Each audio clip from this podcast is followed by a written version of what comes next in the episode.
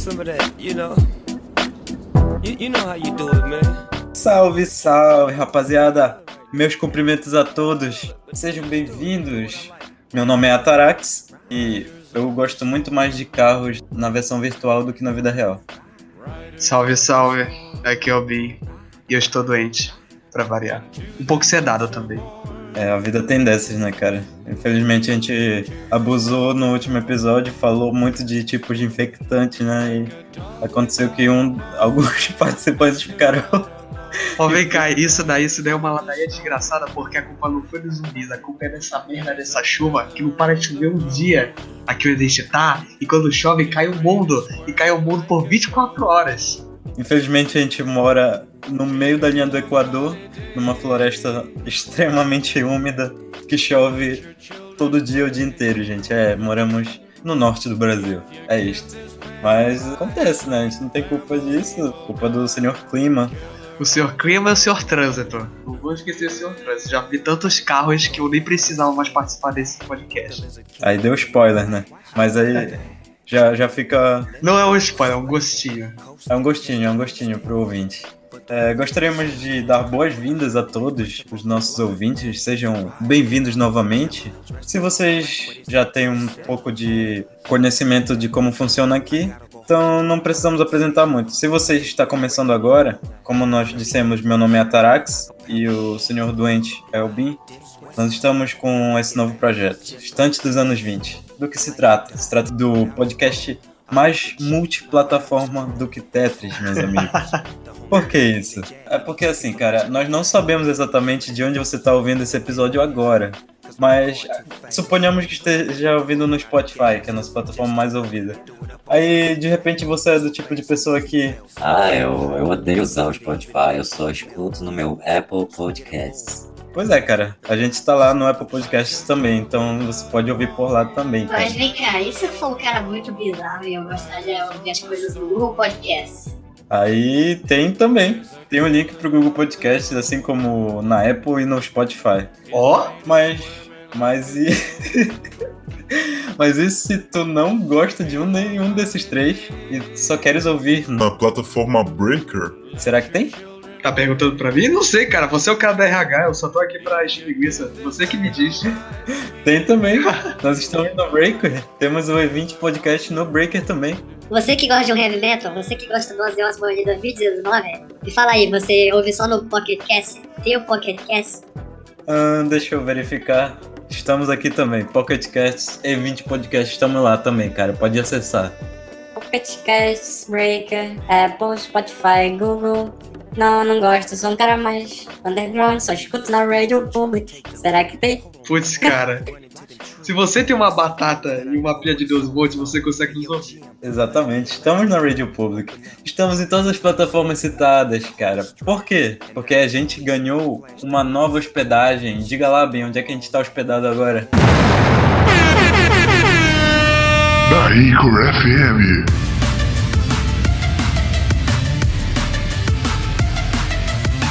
Anchor FM, nosso novo sócio hoje. Ele é o nosso quebra-galho, né, nosso quebra-galho infinito. quebra-galho infinito.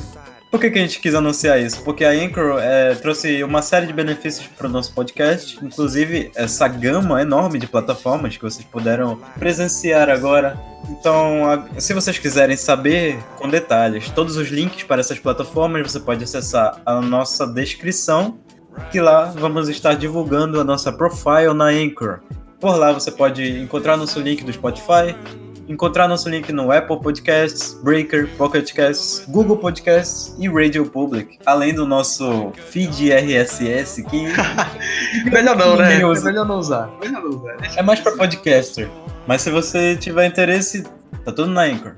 Então, fique à vontade para escolher sua plataforma, mas não deixe de ouvir a gente e divulgar nosso podcast para os seus amigos, cara. Isso é muito importante. E se você mora numa caverna na Nova Zelândia e não ouve nenhum desses e um específico, manda os e-mails aí pra gente que a gente vai ler todos, pode ter certeza. Pode mandar o e-mail que tá na descrição. Tá na descrição do vídeo o nosso e-mail, vocês podem mandar o que vocês quiserem. Pode entrar em contato, cara, fique à vontade. Também temos a, a pesada situação do nosso colega, que infelizmente não está mais dentre nós. Estamos falando do Davi, o participante que coordenou com a gente o episódio 2. Infelizmente, é, devido aos acontecimentos do episódio 2, ele não pôde mais estar presente aqui nesse próximo. Então, é, meus pêsames, Davi. E se você quiser saber o que aconteceu, vai ter que escutar o episódio 2, não tem jeito. Boa sorte. Sem mais delongas, vamos ao tema?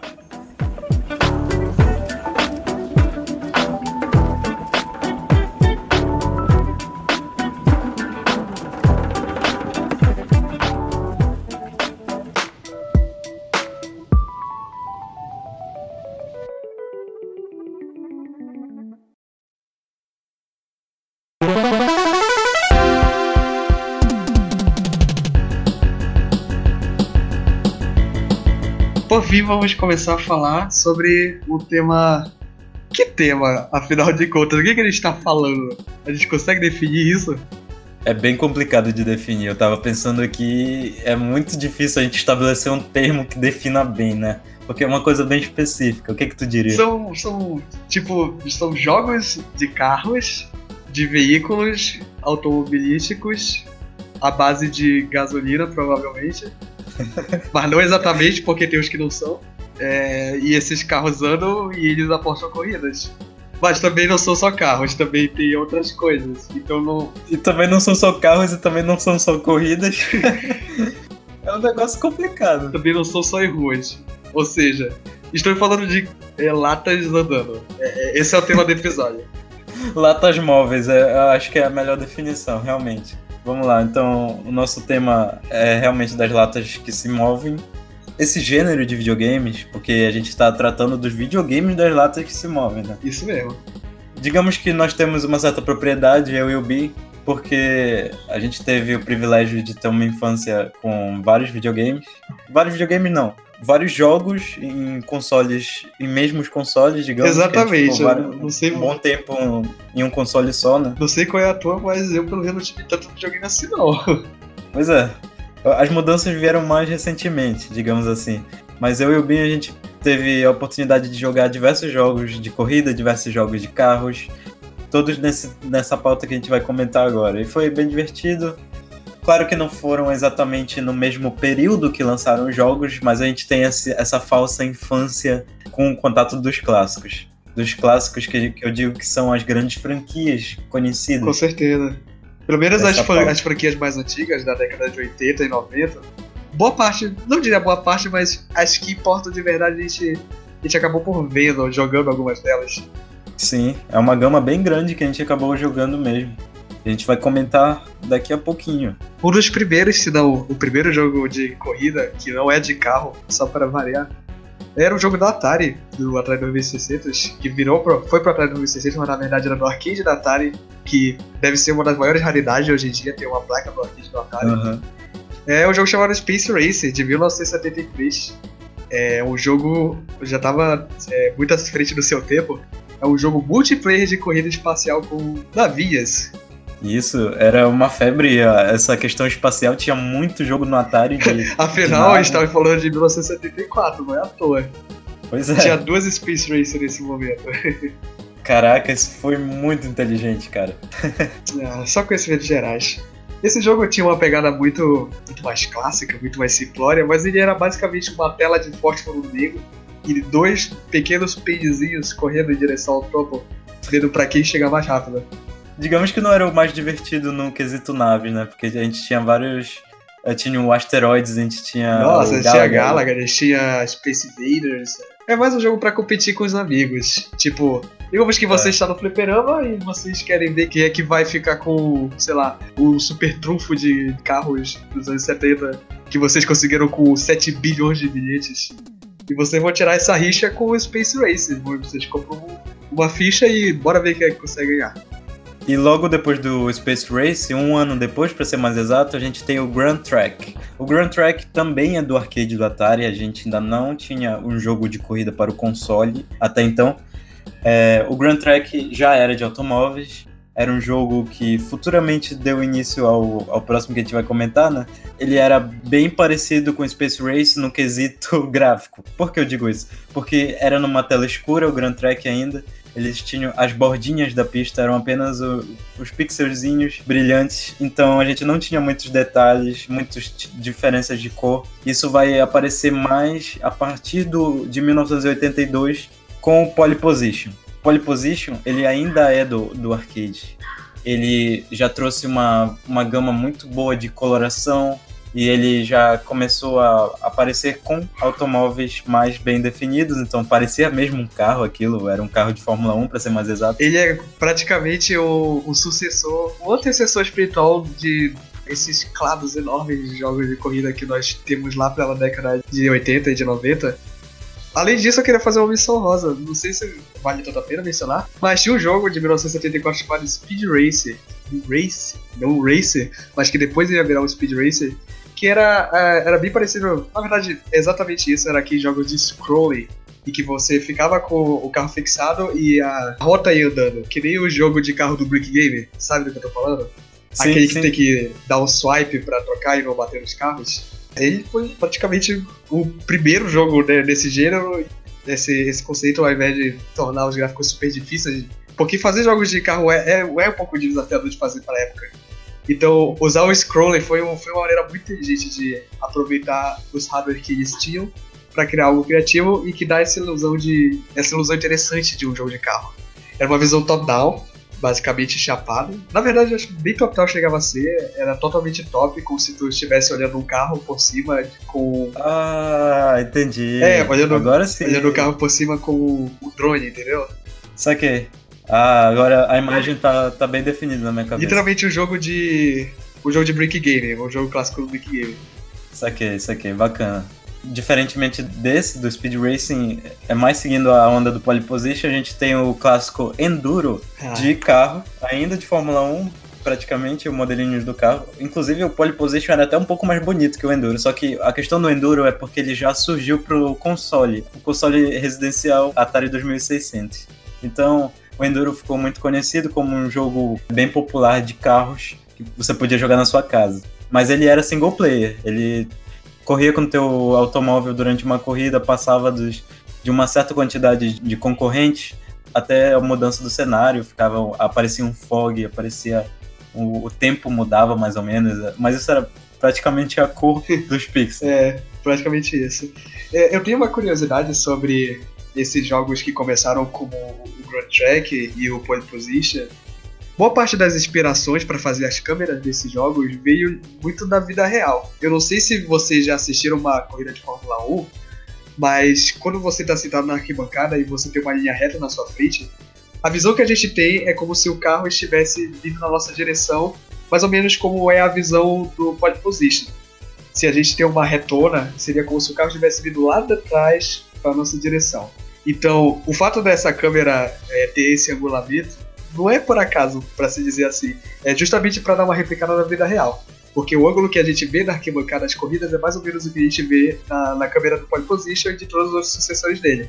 Inclusive era bem televisionado também esses campeonatos automobilísticos, né? Então as pessoas associavam bem esse ponto de visão com os videogames e ficava bem intuitivo, ficava realmente divertida a experiência na época, certo? Exatamente. Outros jogos que eu devo mencionar é, dos anos 80 que são muito marcantes, é, um dos principais é o Winnie Run, que é um jogo muito, muito clássico para quem jogava em arcade. É um jogo de 1988. Ele foi ele veio dos arcades, não tenho certeza se ele foi adaptado para os consoles caseiros, provavelmente não, porque o hardware desse jogo é sensacional pra época dele, cara. Esse jogo, ele tinha uma versão de primeira pessoa de uma Fórmula 1. Só que pro arcade, os gráficos dele eram muito impressionantes. Eram polígonos. Era daquele que aparecia o painel dos carros. Exatamente, o painel com a tua marcha, a tua quilometragem. Ele tinha até, o, ele tinha até um simulador de espelhos pra te ver quem que tá nas tuas costas. Nossa, Esse jogo era legal. realmente muito avançado. Ele, ele tem aquela mecânica. Aquela mecânica não. Ele tem aquela geração de cenários de pseudo 3D. Que você pega uma chapa de pixels e você achata ela pra fazer o, o, o dimensionamento que pareça um 3D. E, Uhum. cara, só vocês, ter, vocês vão ter uma noção da quantidade de qualidade desse jogo pra época dele. Só vendo vídeos. se vocês quiserem testando. Mas ele realmente é muito impressionante pra época dele. Outra menção que eu queria fazer, que é muito importante pro que a gente vai falar no futuro, é um jogo chamado Chase H Quill, ou Chase HQ, caso alguém tenha jogado. E também é um jogo de primeira pessoa. Não sei se chega a ser um clássico, talvez ele tenha sido bem jogado, mas ele é praticamente o predecessor da série Burnout. Nesse jogo, a gente tinha as corridas genéricas, eu queria corridas genéricas, mas além disso, a gente podia destruir nossos amigos. Amigos não, Então foi o precursor, foi né? completamente precursor, cara. E se eu não me engano, esse jogo tinha até finais alternativas pra te zerar aí. Qual é o nome dele? Chase HQ. Chase de Chase HQ. perseguição. Caraca, que legal, cara. O Chase HQ era de arcade? Não tenho certeza. Provavelmente sim, porque é um jogo bem pesado para a época dele. Tem uns gráficos bem impressionantes. E consegue bater facilmente com o Top Gear. É, isso é muito interessante tu ter comentado sobre esses dois, porque os jogos de arcade eles tinham uma vantagem muito grande nessa época sobre os consoles residenciais. É incrível. Os arcades eles tinham uma, uma capacidade de memória maior, então eles processavam gráficos bem melhor do que o Atari 2600, por exemplo, o, o computadores residenciais como o Commodore 64.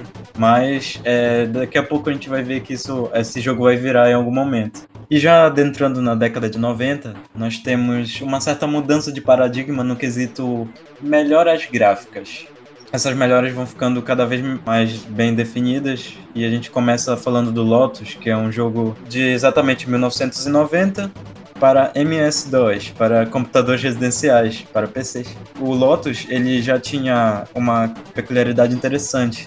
A gente podia fazer upgrades nos carros de acordo com as corridas e a partir daí melhorando a performance diretamente. Tu sentia a mudança de motor, sentia a mudança de gearbox. Isso é, é certamente familiar, Ah, né? com certeza. Inclusive o que vem dois anos depois, que é o primeiro Top Gear. O Top Gear lançou para para consoles da Sega, mas foi também muito conhecido no Super Nintendo, que é a sua versão mais famosa. Nele a gente tinha essa opção de mudança de peças, de melhora de performance e um, um grande campeonato que sua campanha tinha, que era entre vários países, várias cidades que tinham peculiaridades no- nos seus percursos, que eram, eram muito bem diferenciáveis. Não sei se tu sabe, eu acho que é uma curiosidade interessante se apontar. O Top Gear não é assim tão famoso fora. Ele é muito mais famoso aqui no Brasil do que foi no resto do mundo. Realmente? sabia disso? Não. Não tem um motivo é, especulativo pra falar o porquê que isso aconteceu, mas realmente não faz muito sentido o Top Gear ter sido tão estou- estourar tão forte aqui no Brasil e não ter estourado nos outros lados. Mas se a gente parar pra pensar, nos anos 90 os jogos eram bem repetitivos. Se a gente for, for dar uma análise direta, tanto os jogos de carros quanto os jogos, os jogos de motos e cockpit, os jogos de, de cabine que eles tinham no arcade, até os jogos que a gente estava começando a ter nos computadores pessoais, eles eram meio repetitivos, justamente para tratar dessa competição. Então é muito interessante tu dar esse ponto do dessa adição de tu melhorar o teu carro, de tu ter mais possibilidade, de ser mais competitivo, porque nesse momento a gente já começa a dar umas engatinhadas do que seria o que futuramente poderiam não ser considerado a estagnada dos jogos de carro. Porque quando tu tem um, um gênero muito repetitivo, começa a ver ele de como qualquer um. Então, o que você pode fazer é fazer um avanço muito forte, realmente mudar os paradigmas totais daquele certo gênero, ou você inova de uma maneira criativa com o que você já tem. Exato, esse é um dos pontos que a gente vai mais comentar nesse programa. E uma- um ponto desse Top Gear que tu comentou, eu tenho um palpite que provavelmente é a razão de ser mais famoso no Brasil e não tanto nas outras regiões. É que aqui no Brasil a gente tinha um número limitado de consoles que vinham para vendas em massa. E o Super Nintendo foi um dos que veio para vendas em massa, inclusive por causa da introdução da Nintendo no Brasil. Isso é verdade. Foi muito forte. Fora, em outros lugares do mundo, como nos Estados Unidos, por exemplo, tinha uma gama bem variada de consoles e de computadores pessoais disponíveis. E lá tinham diversos modelos de computador da IBM. A gente tinha um Commodore 64 que ele vivia em constante atualização, que rodavam jogos que eram bem melhores que os jogos até de Super Nintendo. Mas aqui no Brasil realmente a gente tinha uma certa limitação e por isso alguns jogos ficavam extremamente consolidados, como o Top Gear e o seu Top Gear 2 ficou. Mas a partir daí a gente, a gente entra justamente nesse teu ponto de busca por diferenciais, busca por melhorias, busca por inovação, né? É engraçado também porque na época o Super Nintendo também não era considerado assim um console tão caro. Ele era até bem aberto, democrático pra todo mundo. Não tão democrático quanto foi o PlayStation 2. O PlayStation 2 foi praticamente o console que consolidou os videogames no Brasil. Mas o Super Nintendo não era, não era também al- algo bicho de sete cabeças. Eu também queria comentar um jogo é, dessa época dos anos 90, que é um jogo muito importante porque a gente tem de jogos de carros para hoje. O nome do jogo é Test Drive, não é o primeiro jogo da franquia, mas é importante porque mesmo que a gente tinha de software para criação de jogos na época, ele tentava ao máximo e conseguia, com muita exatidão, criar uma simulação suficientemente realística para a gente se passar por um verdadeiro jogo de carro. E isso é muito notável para a época que a gente está falando. Porque, como a gente vai ver futuramente, criação de mecânicas, física e cálculos para jogos de carro é uma engenharia extremamente dificultosa. Hoje em dia não tanto, mas para aquela época era extremamente dificultosa, com certeza. Então o papel desse carro é bem louvável para para mostrar como que a indústria conseguiu, onde a indústria conseguiu chegar e quantos passos eles deram nesse período tão curto de tempo. O Test Drive foi na década de 90. Ele começou a dar os, os gatilhos mais poderosos dele para essa simulação na década de 90. Eu não tenho certeza por qual jogo, mas esse jogo, o primeiro jogo dele, o Test Drive 1, é de 1982, se não me engano. Ele é um jogo que também é um jogo de simulação, ele não é tão avançado quanto os sucessores dele, mas ele é um pouco diferenciado porque ele não é um jogo de corrida. Ele é um jogo de carros e não é um jogo de corrida. Nesse jogo você tá na inclinada de uma montanha e você tem que andar por essa montanha bem serpenteante, evitando tráfego e tentando não bater. O dificultoso do jogo é não bater, pra te ter uma ideia do qual simulação ele foi inspirado. Ah, aí sim, pô. É importante a gente ter essas diferenciações desde cedo. Foi uma, uma coisa importante pros próprios criadores, essa busca por inovação, certo? Por falar em diferenciação desde cedo, tem uma galerinha que a gente não pode deixar de mencionar, cara. Que deve ter sido a diferenciação mais poderosa dos paradigmas de jogos de carro. Em 1992, a gente teve o Super Mario Kart. Sim, o jogo de kart, eu diria que foi o primeiro jogo de kart desse tipo, né? Foi o precursor, o Mario Eu Kart. não tenho certeza se foi, mas com certeza é o mais famoso e sem dúvidas. Sem dúvidas é o mais famoso. Mario Kart é extremamente divertido. Claro que ele, ele não surge diretamente por causa de carros, ele surge mais por causa do Mario. é verdade. Que era a cara da Nintendo, ainda é a cara da Nintendo até hoje, depois desses mais de 30 anos que a Nintendo tem. O Mario Kart ele tinha uma diferença, ele não era tão realista quanto os outros buscavam ser, ele tinha mais essa questão da O fenômeno da competitividade. era uma competitividade saudável, né? Entre porque tu podia jogar multiplayer, o Mario Kart no o primeiro Mario Kart surgiu no- já no Super Nintendo. Tu podia jogar com mais o teu amigo e cara, os, os percursos eles tinham personalidade. Os personagens, porque no Mario Kart a gente não escolhe o carro, a gente escolhe o personagem que tu quer correr. Então cada um já era um personagem conhecido das franquias dos jogos do Mario e tinha essa peculiaridade do, dos personagens ter velocidades diferentes. Eu não sei se isso já era presente nesse primeiro, mas nos próximos. Eu não tenho certeza, mas no Mario Kart 64 ele já era presente. E Mario Kart 64 é de 96. Eu, eu não acho que. 96. Eu não acho que eles não pensaram nisso. Com- certeza eles pensaram nisso justamente porque eles têm personagens com uma carga de personalidade muito forte, então com certeza que isso influencia. É por isso que lá nesses jogos geralmente o Toad é o que tem. É o que fica mais rápido, é o carro mais leve, o Bowser é o carro mais pesado que dá que knockdown nos outros carros se bater. E o Wario é o cara que acelera. É, os únicos que eu o me Wario é o lembro. loucão. E o Mario, claro, ele é o equilibrado porque alguém tem que ser o overpower. Essa questão dos percursos são muito divertidos porque tem, a gente tem armadilhas no meio do cenário, a gente tem, sei lá, é, poços de lava, lagos que se teu carro caísse, se afogava ia ter que é, voltar várias posições. E isso deu início a vários jogos de kart. Vários jogos de kart até hoje. vários clones. No final, da, no final das contas, esses jogos de kart começaram a ser basicamente clones. A gente tem, sei lá, Madagascar Kart, Shrek Kart, Mortal Kombat Kart. O mais, o mais acessível hoje em dia, o melhor que a gente pode dizer, talvez ele seja tão saudoso quanto é o Crash Team Racing. É, digamos que é o único que, que ganhou também uma personalidade cativante além do Mario Kart, né? Que até hoje foi produzido recentemente, tem, uma, tem um reboot dele, né? Exatamente, na verdade PS4. é o remake, pode se dizer que já é o remake. É, esses jogos de kart já são um gênero à parte que também é muito divertido, tem muito dessa questão do multiplayer. Ele é bem mais divertido se estiver jogando multiplayer. Da metade do- da década de 90 pra cima, a partir dos anos 2000, a gente tem o início de franquias enormes, dos grandes figurões do cenário. Basicamente, os predecessores dos jogos de carros modernos. A gente não tem como escapar deles. Não tem como não falar desses caras. E o primeiro que eu vou comentar é o Need, Needzinho. O nosso The Nidzinho. Need for Speed. The Need for Speed, não é Need for Speed, é a necessidade, a necessidade, nossa, aquela necessidade, sabe quando você tem aquela necessidade? Sabe quando você vê É a um, ânsia, cara. um corredor de 50 metros e você, nossa, é agora, cara. É, é Brian O'Connor, cara. É Dom- Dominique Toretto. É a necessidade de velocidade. É, é, Você, Nossa, é- você é um relâmpago Marquinhos, você é a velocidade. Eu sou a velocidade. É, cara, o, o Need for Speed é muito isso mesmo. Por quê?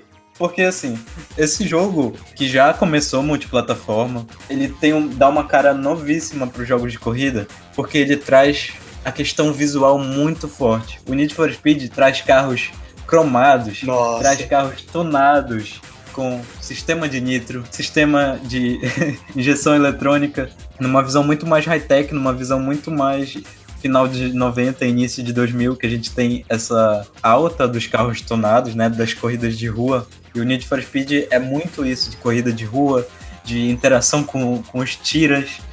É, começou assim, ainda é assim até hoje, mas claro, com uma cara bem mais diferente, mas o Need ele é importantíssimo para esse cenário de jogos de corrida, realmente. Quem jogava Need for Speed naquela época, cara, devia ter sido uma experiência muito louca, porque é um jogo muito, muito, sabe, perfeito chegar longe a esse ponto. É um jogo muito perto da perfeição pra época dele.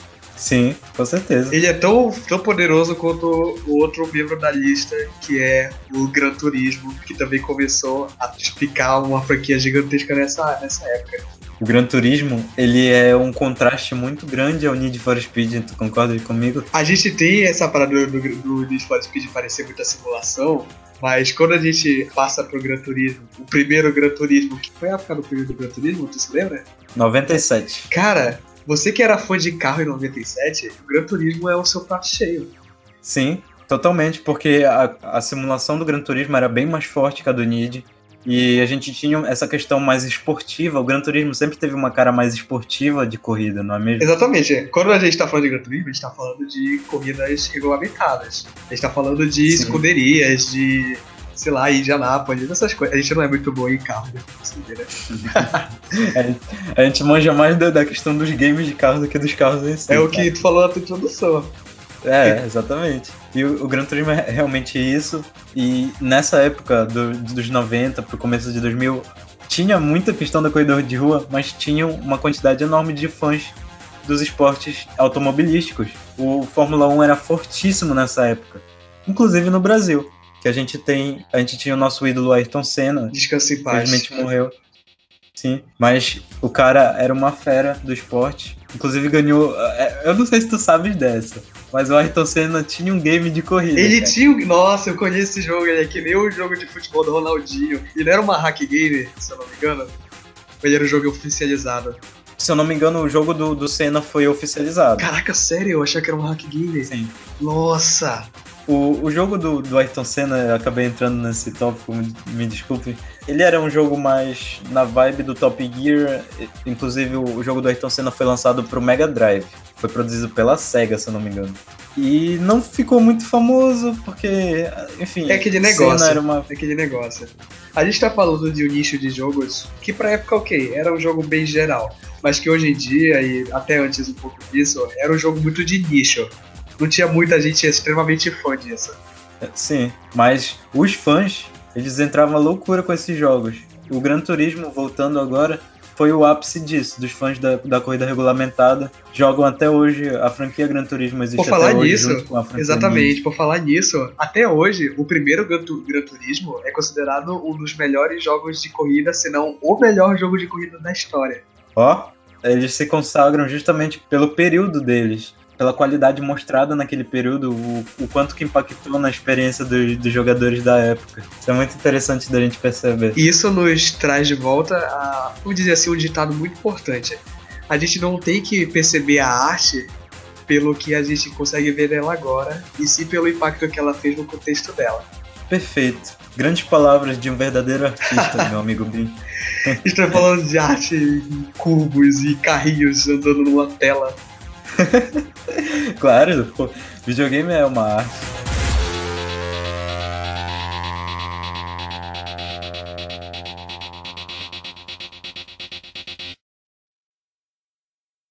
We are the lazy generation, no more standing out in line. So good at wasting our time.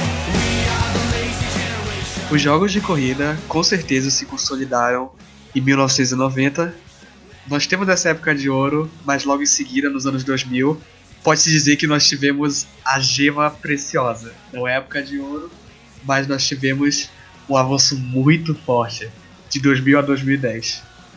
Com certeza, mas esse avanço, tu acha que foi a parte mais gráfica, a parte mais mecânica? O que que tu diria? A gente, sem dúvidas, os dois, né? Porque antigamente a gente estava trabalhando literalmente com é, uma calculadora, três botões e o, uma saliência com formato indesejado para te, pra te se locomover. E cara, no início dos anos 2000 a gente nos é arremessado um controle super ergonômico com analógicos, oh meu Deus, analógicos. Com certeza. Cara, jogos de corrida dos anos 2000 são real- realmente os mais saudosos pra gente. O primeiro que eu quero mencionar, que foi um dos primeiros jogos que foi lançado no anos 2000, é um dos meus preferidos, é Burnout, que virou uma série gigantesca, um dos melhores jogos de corrida que eu joguei na minha vida. A parada do Burnout é que ele é um pouco fora da curva, mas ele é um pouco pé no chão. Mas não tão pé no chão com os outros jogos que a gente vai mencionar. Por exemplo, os jogos sucessores do Need, e- eles são bem pé no chão. É, tem, sei lá, tem Midnight Club, que é um jogo, um jogo bem parecido com a vibe do Need for Speed Underground 2 e 1. É, ele também é muito pé no chão. Mas o Burnout, cara, o Burnout é putaria, putaria pesada, generalizada. O Burnout ele traz o sistema único de colisões.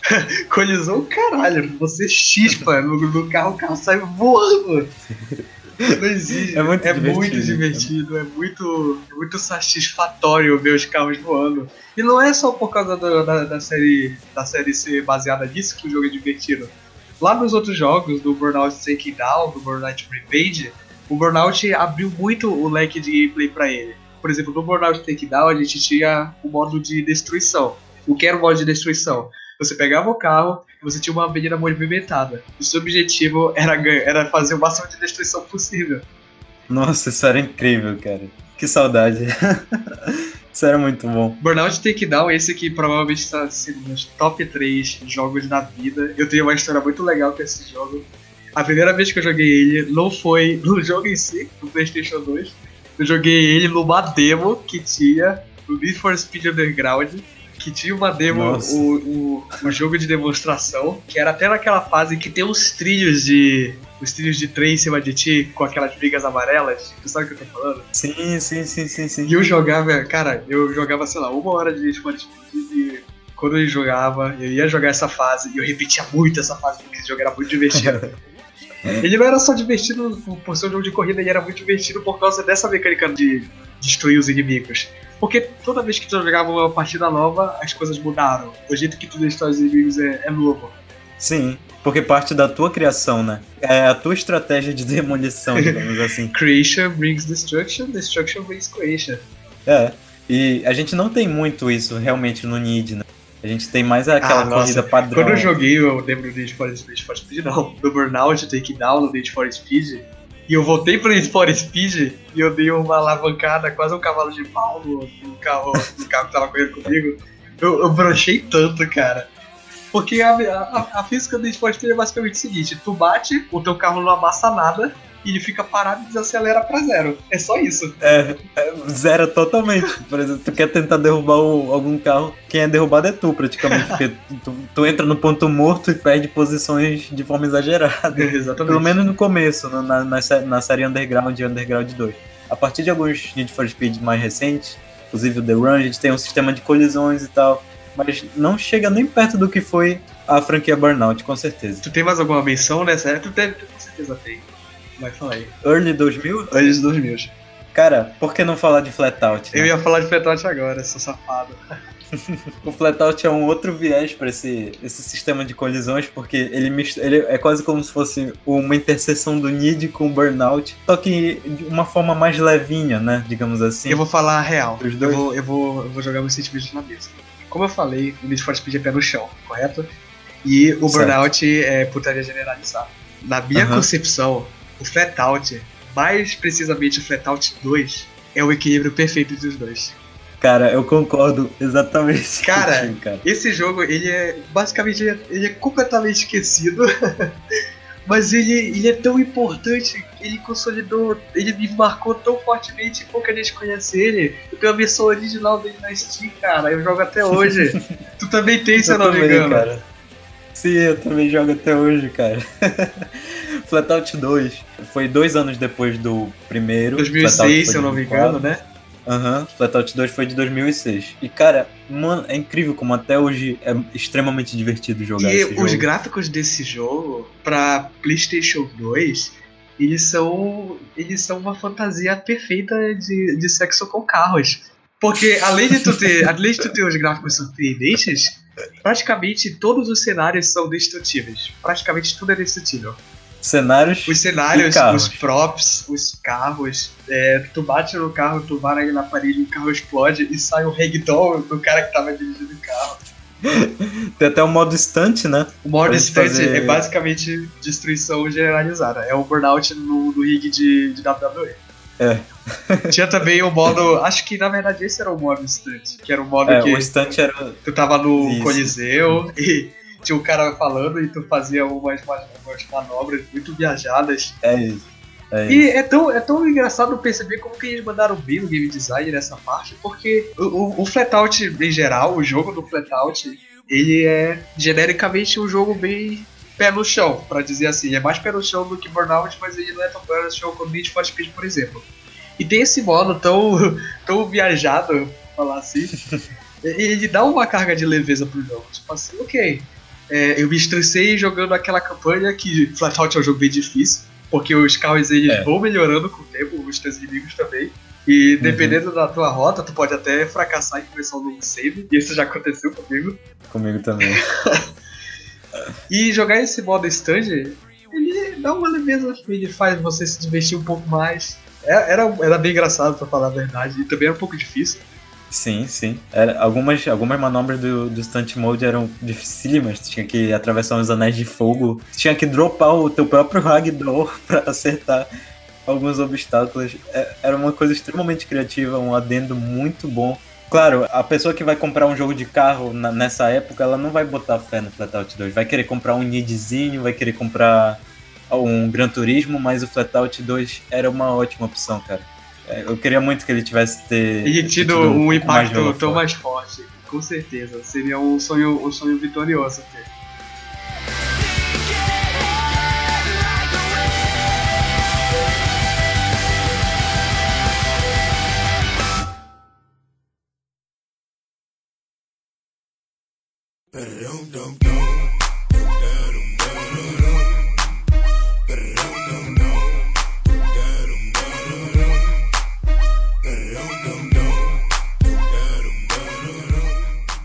Falando mais um pouco da franquia Need for Speed, a gente tem esses títulos incríveis que foram a, a franquia Underground, que teve Underground 1 e 2. Underground foi em 2003, o 2 foi um ano depois. Exatamente. O que tinha de interessante nessa, na questão, nessa questão do Underground era justamente essa. meio que destacava ainda mais a questão do Street Racing. O Street Racing, o, o maneiro do Street Racing é que é o seguinte. Antes disso, a gente tinha os jogos de jogos de corrida, ok. Tinha os jogos de Fórmula 1 genéricos e os jogos de scrolling clássico, ok. Isso era muito, isso era muito verdadeiro e era uma realidade na nossa vida. Mas o Street Racing, cara, Street Racing era parada cool, dope, maneiro, Snoop Dogg. Neat. Cara, esse jogo, junto com Velozes Furiosos, praticamente criou um novo gênero de coisas, né? Nossa, cara, tu acabou de fazer um, uma associação muito boa, porque eram. Eles compartilhavam do mesmo período, né? Com Exatamente, eu ia mencionar isso, isso no mesmo período praticamente. Acho que você pa- é de um ano antes o, o Velozes Furiosos, o Need for Speed veio logo depois, o Underground 1 no caso. Aham. Eles se correlacionavam de uma forma muito interessante, né? Porque tinha essas corridas de rua no, no Velozes Furiosos adoidado. E o Need for Speed praticamente traziam Velozes e Furiosos no videogame pro pessoal jogar. Exatamente. E o Need for Speed Underground 2, cara, tu joga hoje, eu, eu me sinto jogando Forza, Forza 3, facilmente. Facilmente. Por quê? Porque o Underground 2 ele introduz a questão do mundo aberto. O mundo aberto é muito importante pro futuro dos jogos, não só por causa do que ele tem influenciado, mas também porque ele abriu uma nova vertente pro jogo de corrida. Antigamente a gente tinha os laps, o, o modo laps. Tu jogava, sei lá, uma carreira, por exemplo. Nessa carreira tu tinha que jogar, sei lá, tu ia numa montanha em Minnesota e depois tu ia pra Itália, era, eram lugares centrados. No Need for Speed, no Underground 1 e 2, o mundo aberto te dava uma mobilidade e uma liberdade muito, muito gostosa. Além do jogo ser muito desafiador e ser muito recheado de carros muito influentes até hoje. Eu me lembro muito bem de ter pego o Peugeot 206 azul, que é um dos carros mais saudosos dessa época pra mim. É o único que eu lembro, praticamente. Sim, eles traziam os carros conhecidos já pelo público, a gente tinha uma certa associação bacana com os modelos dos carros. Inclusive, o Underground, toda essa questão do street racing, trouxe até uns card games, pelo menos aqui no Brasil, né? A gente colecionava é, tipo um super trunfo de carros. É verdade. E, e procurava saber, ah, esse carro é melhor que esse, não sei o quê. Tudo isso com mais com uma certa inocência de criança, que a gente não sabia basicamente o que significava potência, o que significava. Eu pegava o que tinha mais barrinha e foda-se. É, era basicamente E isso. meu amigo, quando eu bati o olho no Nissan Skyline, nossa. Nossa. Skyline do famoso Brian O'Connor. Inclusive, Paul Walker, descanse em paz, cara. Pô, ok, nós rogamos por você. Outro ponto interessante do Street Racing era essa interação com a polícia. Nossa, já deu uma bela palhinha pra te pular pro Most Wanted, né? Exatamente. Porque no Underground 2 a gente já tem, né? Fugas da polícia, ou então confrontos com a polícia. Exatamente. No meio da polícia te perseguindo. O Need for Speed tem isso em todos os jogos depois disso, praticamente. O Most Wanted, eu acredito que seja um dos mais lembrados, né? Ele é mais lembrado porque, que nem o Need for Speed Underground 2, que tinha um visual muito característica, é tudo sempre de noite. Era muito engraçado porque tu via que a manhã tava chegando, aí tu era trollado porque não dava no escuro de novo. Ele tinha esse, esse negócio do neon, do night, da madrugada, é, da umidade da cidade. E o Need for Speed Most Wanted é aquele negócio meio San Diego, tudo é meio, é meio sépia. É, era um, era um visual um pouco. Um pouco mais caricato, um pouco mais característico, bem. Tinha uma certa diferença, né? Mas também ele tinha as mecânicas, as mecânicas próprias dele. A, mais, a principal é justamente essa perseguição com a polícia, que era muito imersiva, eu pelo menos adorava bastante. Passar na loja de donut e fazer todo mundo ficar preso. Aproveitando a val dos mundos abertos, a gente tem o que eu considero um grande avanço e um, um grande passo pro saudosismo. Em 2008, a gente teve o lançamento de Burnout Paradise, que é um jogo de mundo aberto com Burnout. Meu amigo, ouvir essas palavras é, é, é- é um mel tão delicioso, é um colírio. Vocês já perceberam que o Bia é fanboy de, de Burnout, né, cara? Eu tenho certeza que já. O Burnout Paradise, ele é tão influente por causa desse retorno do Burnout, que até hoje a versão remaster dele pro PlayStation 3 PlayStation 4, se não me engano, ele é considerado um dos melhores jogos de corrida do console. E tá competindo com Gran Turismo, com Project Cars, com Forza, Caraca. com Need for Speed. E é um jogo de 2008, cara. E a gente teve a oportunidade de, jogá-lo Bem recentemente. recentemente, bem recentemente. Uma das pegadas que eu mais gostei do jogo, além de dar esse revival pra série Burnout, é que ele pega a parada do mundo aberto ao pé da letra. Porque quando tu começa uma corrida, tu pode, a partir do ponto que tu tá, criar as tuas próprias rotas dentro do centro da cidade. A gente tem essa cidade chamada Paradise City, que é o local principal que tu vai fazer as tuas corridas. E nesse cenário, tu tem que chegar do ponto A ao ponto B. Ele não fala pra onde tu tem que ir, qual caminho tem que pegar, quais atalhos tem que fazer. Ele só fala ponto A, ponto B e te vira. Cara, é muito legal tu ver todos os teus, os teus competidores indo pra uma pra direção e tu virar na entreestadual da direita, pegar uma volta gigantesca e finalizar em primeiro lugar. É uma sensação muito boa. E, e tudo isso ao som de Paradise City. Paradise City do Guns N' Roses. Não pode deixar de mencionar, a música tema desse jogo é Paradise City do Guns N' Roses. E deve ter dado os dias autorais muito caros pra esse jogo. Deve ter sido a parte mais cara desse jogo. Não, não, ele é um ótimo Verdade. jogo. Ele é um ótimo jogo, muito bem feito. Muito bem, É muito é, muito bem confeccionado. Com certeza. Burnout Paradise tá nos, tá nos top games, com certeza, de corrida.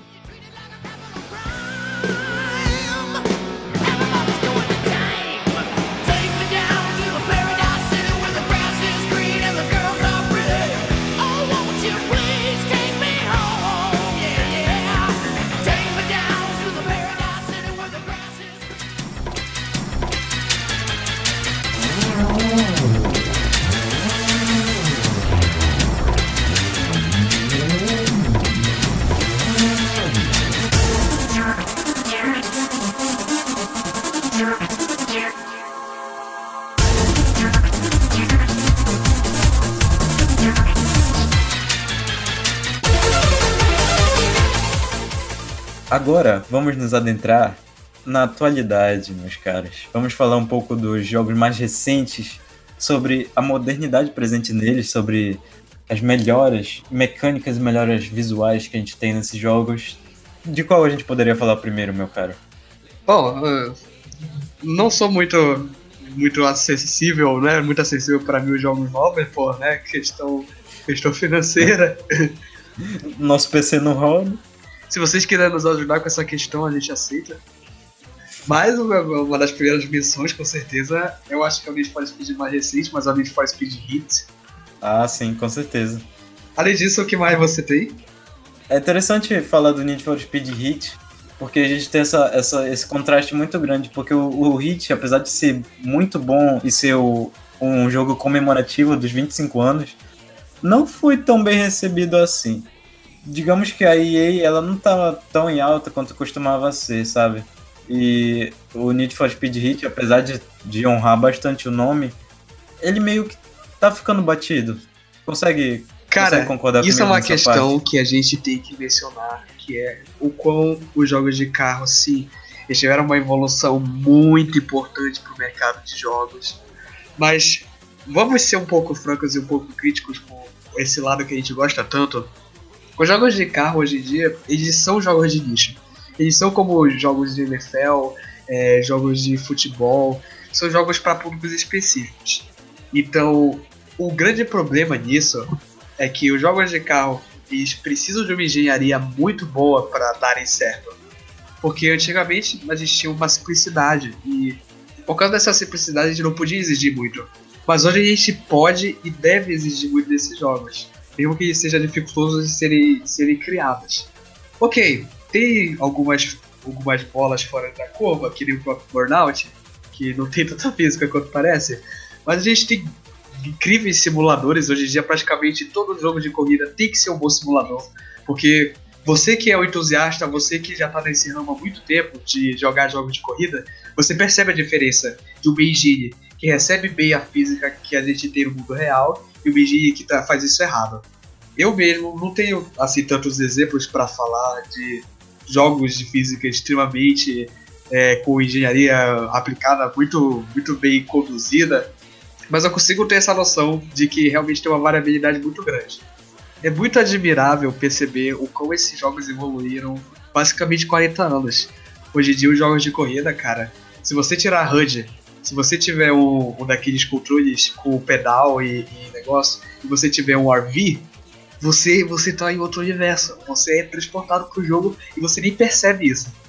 Realmente, é um realismo incrível que a gente tem, a gente tem o privilégio de ver hoje em dia. E graças a esse realismo a gente também tem o, o contra de já tá quase que estagnando essa questão, porque tá tão realista. A gente precisa de diferenciais que deixem o jogo atrativo, já que agora é questão de nicho e para um jogo de corrida se destacar, ele tem que ser muito divertido, tem que ser muito cativante mesmo.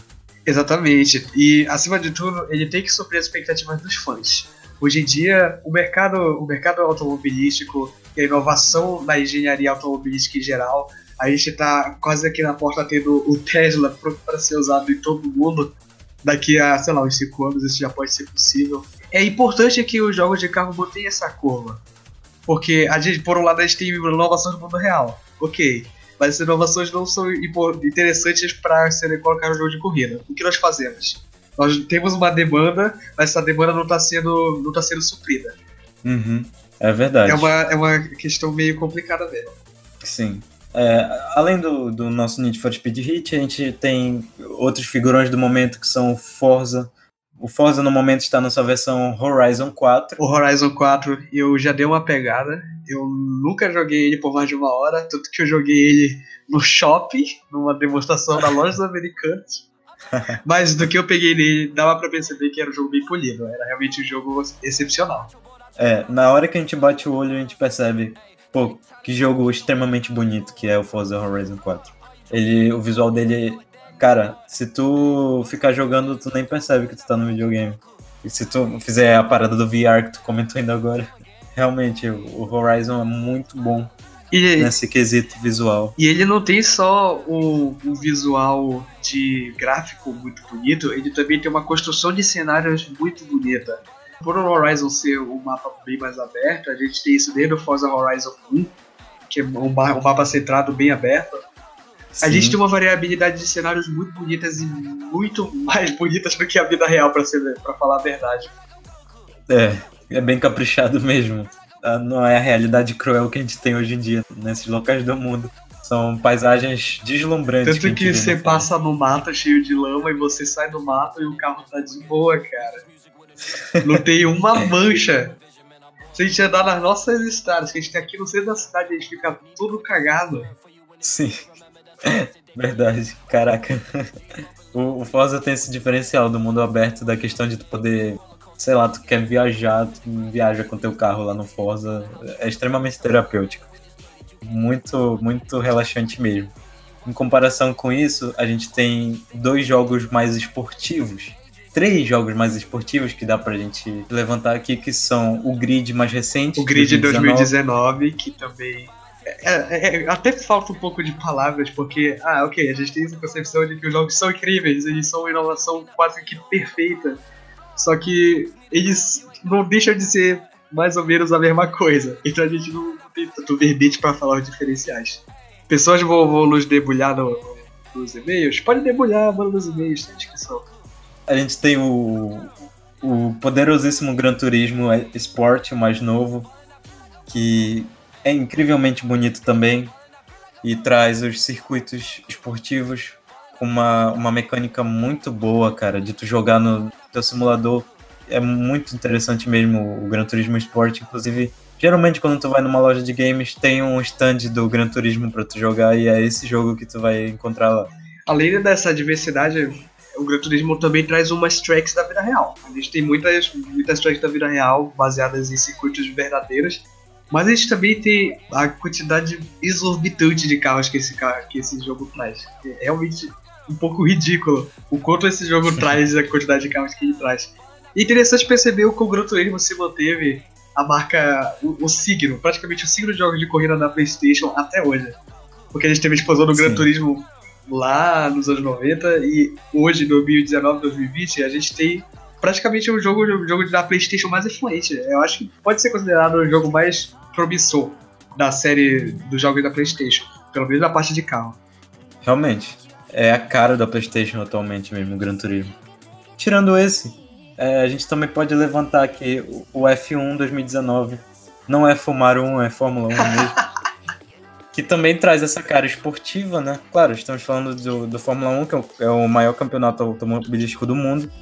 E traz os carros padronizados ao modelo Fórmula 1. Que são os modelos que você já conhece, aqueles, aqueles carros menorzinhos, mas que alcançam velocidades ridiculamente altas. Extremamente aerodinâmicos. Sim. Se jogos de corrida normais já são bem nichados, os jogos de Fórmula 1 é pra quem é pilhado mesmo na parada. Sim, é um nicho bem específico mesmo. É, nem todo mundo gosta, inclusive eu não sou tão fã assim. Mas é, realmente é bem interessante. E Fórmula 1 tem vários jogos também, é uma franquia de games, tem games bem antigos até, que inclusive sempre estiveram acompanhando essa evolução que a gente comentou aqui no programa. Fórmula 1 tá sempre por aí. Tem, há quem goste e há quem não goste. Por isso que a gente, a gente levantou por último ele, que é uma questão mais. Se os jogos de corrida já são uma questão de nicho, Fórmula 1 é mais de nicho ainda. Exatamente. Basicamente relança um novo Fórmula 1 todo ano. Ele é como se fosse um jogo de esporte. E tem que ser renovado É. por causa das mudanças. Então, se tu perceber, ele é tão de nicho que as mudanças dele são baseadas no que a gente tem na vida real. São baseadas nas mudanças das escalagens e na tecnologia que a gente tem atualmente. As equipes mudam constantemente, né? Os pilotos mudam de, de escuderia, realmente. É como se fosse um FIFA. É o, é o, é o FIFA numa. É o FIFA no carrinho. É basicamente isso. É isso, é isso.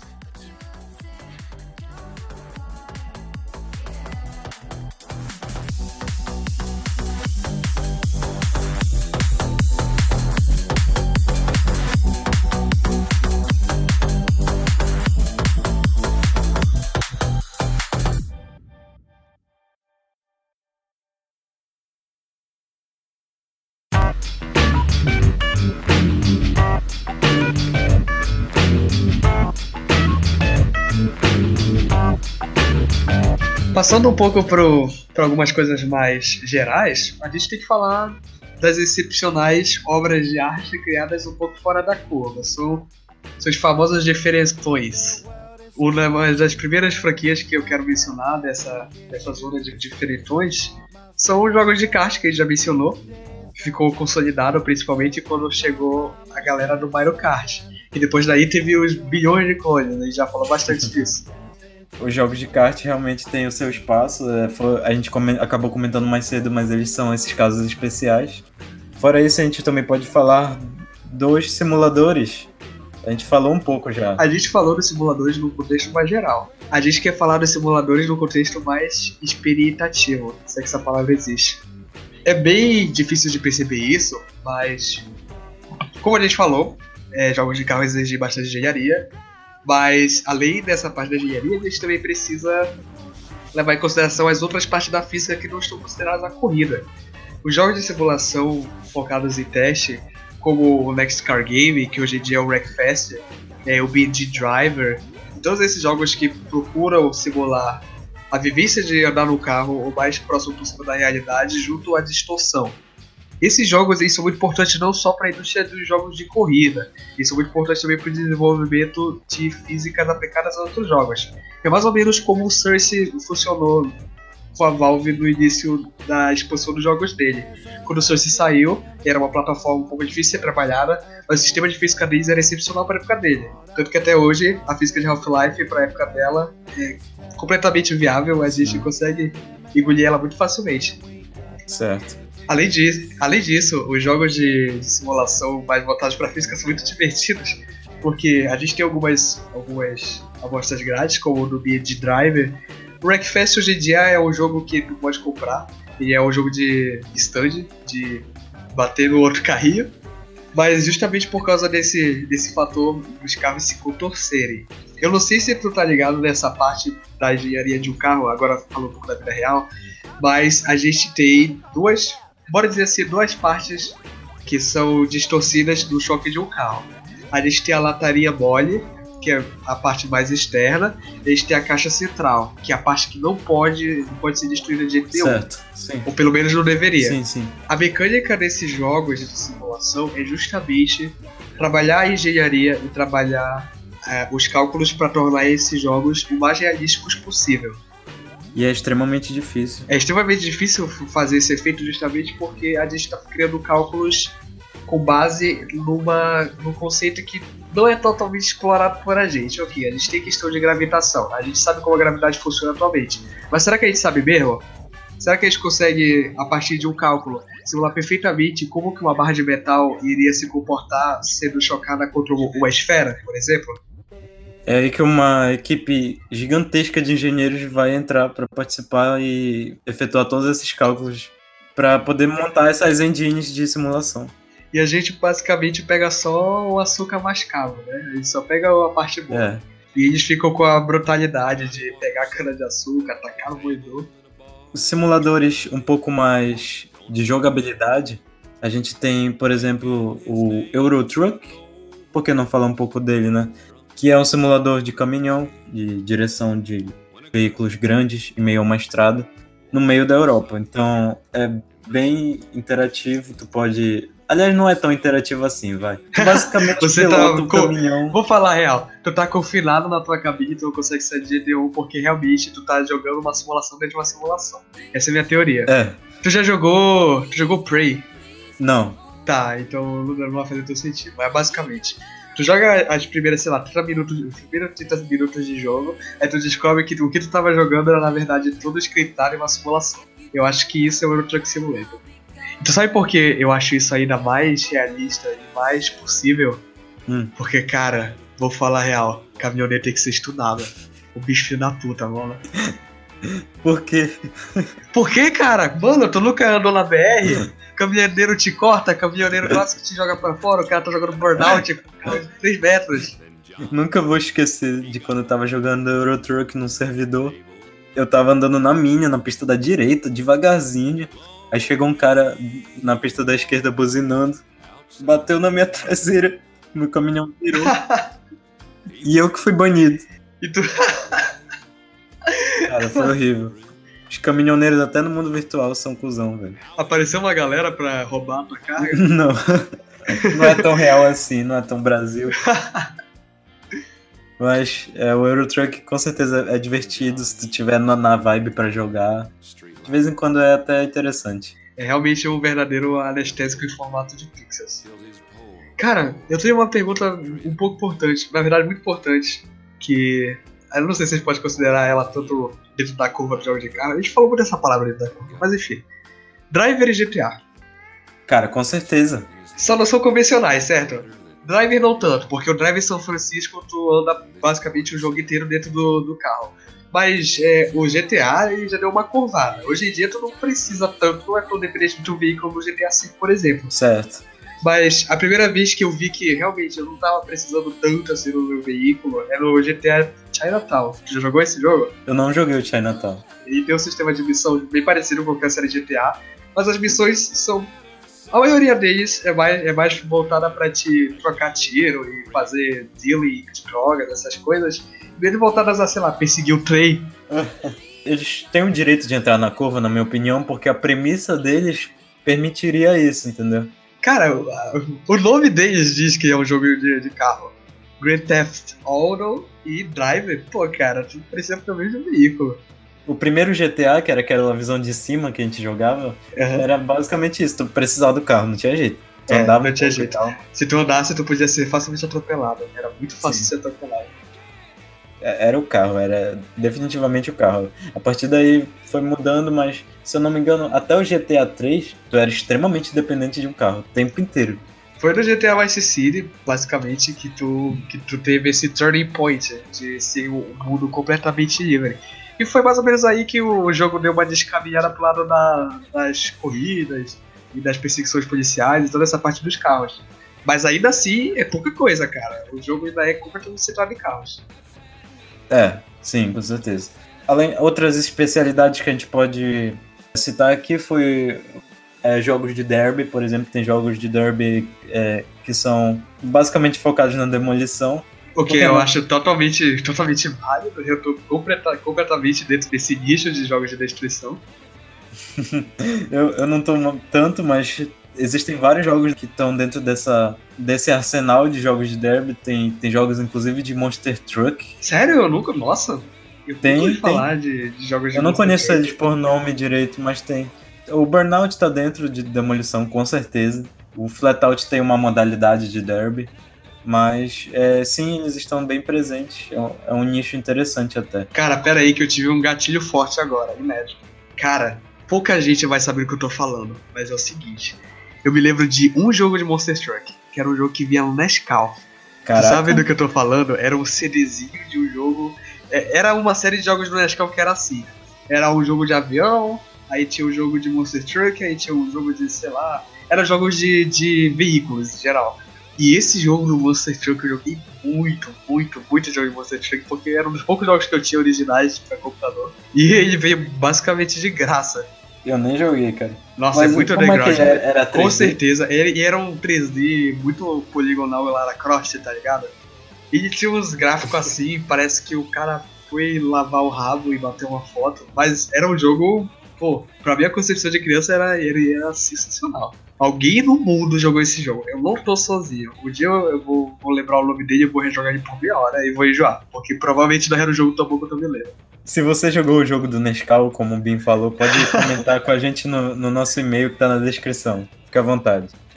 Além de, de jogos de demolição, a gente também tem os jogos de drift. Tem jogos que tem um drift muito forte. Alguns Need for Speeds tem drift adoidado. Qual o jogo que tu poderia salientar que tem bastante drift? Mano, eu não posso falar muito porque eu odiava Drift.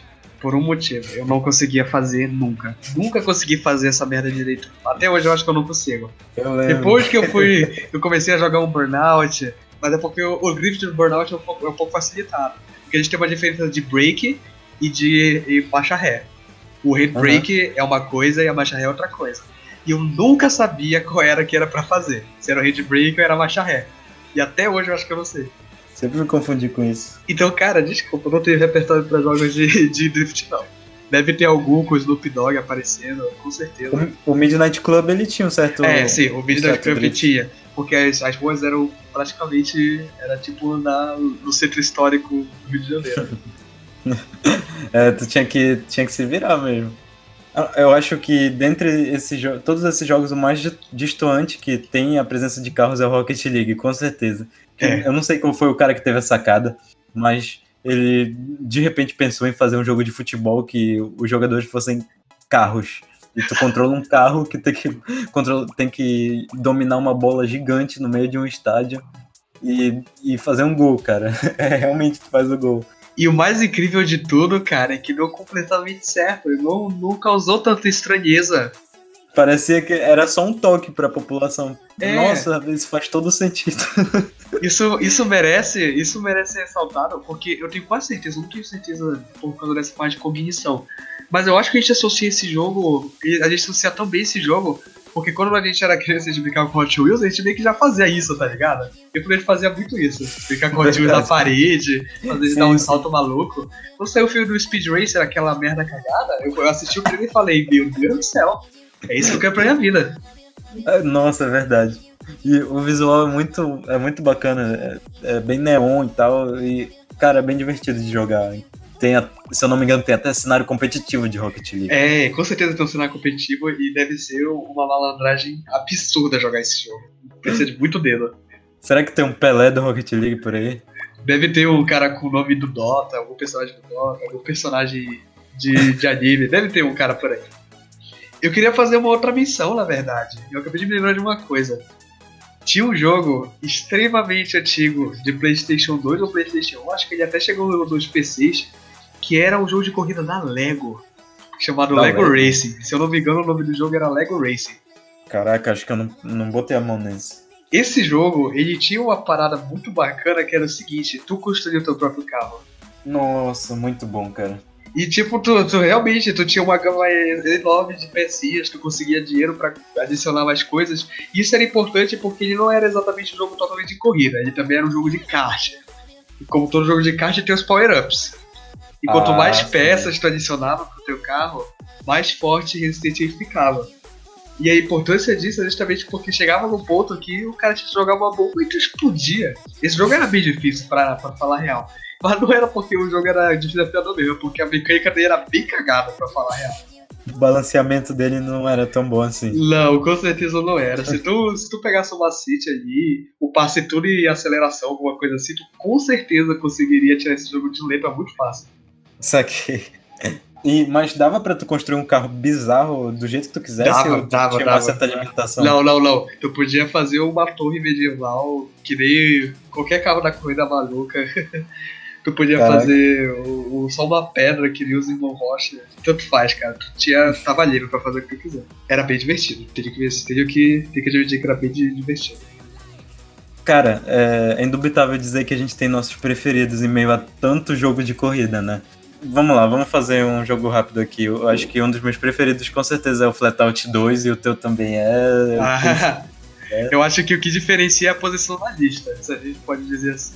Indubitavelmente, o Flatout 2 foi o jogo de carros da minha vida e até hoje eu tenho certeza que vai continuar sendo.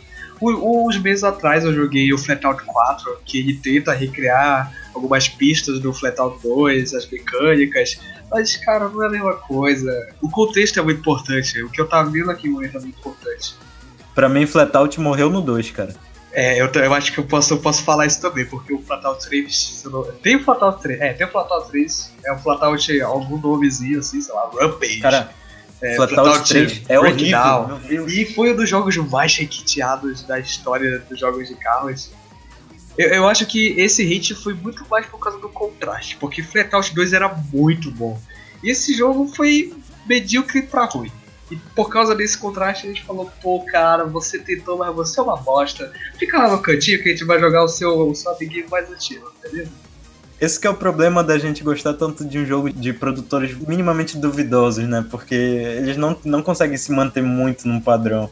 E foi o que aconteceu no 3 e no 4. A gente não conseguiu ver um resultado que satisfizesse a gente como no, no segundo jogo, com certeza.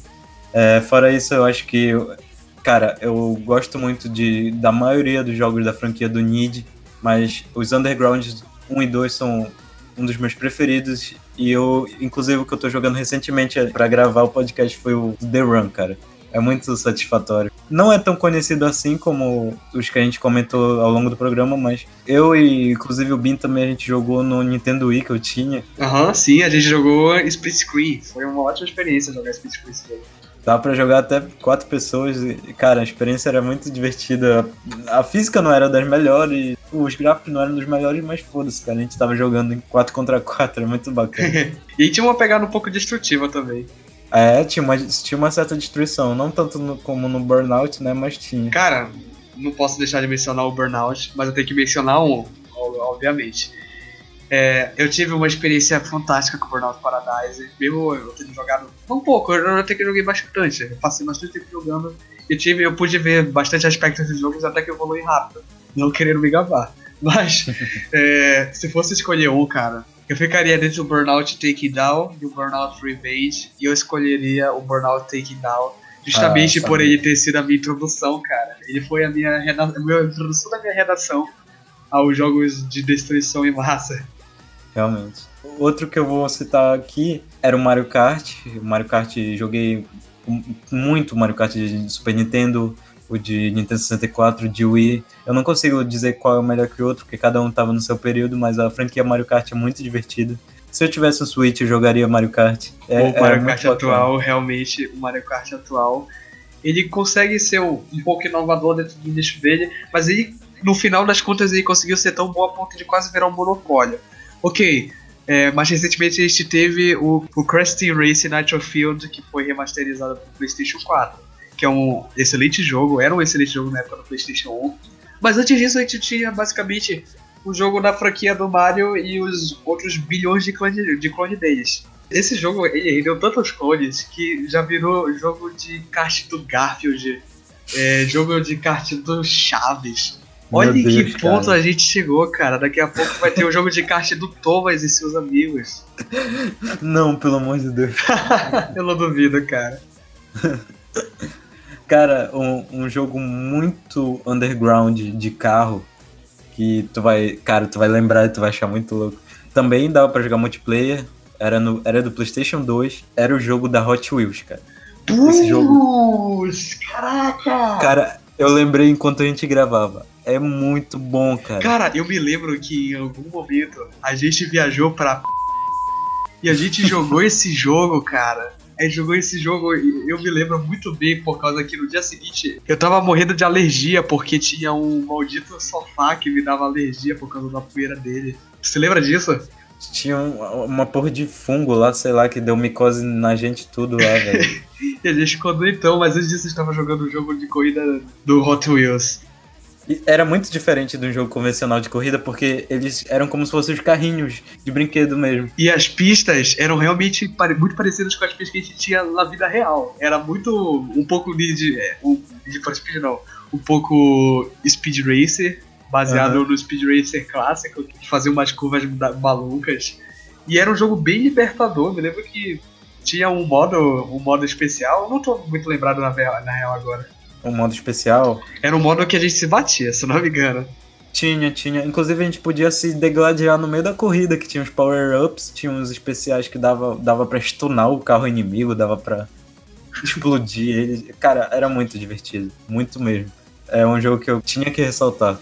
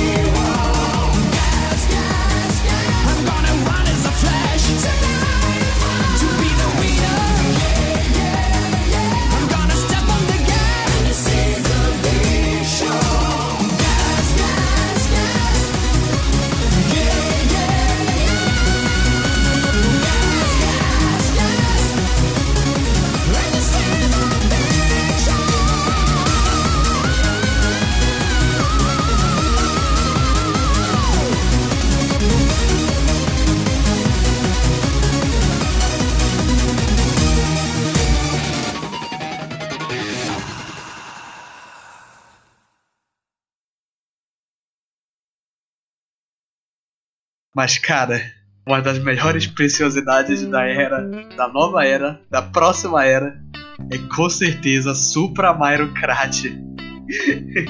Caraca, não podia deixar. Não podia faltar isso aí, né, cara? Um dos jogos mais undergrounds e eu vou, não, eu vou, eu vou ser sincero aqui, é o melhor jogo de kart já feito na história da humanidade. Extremamente subestimado. Se você não sabe o que eu tô falando, por favor, procure no Google. Aprecie essa, essa preciosidade. Ela é muito importante para qualquer momento da história. Deveria ser escrita nos nossos livros e não podemos deixar de anotar ela. Ah,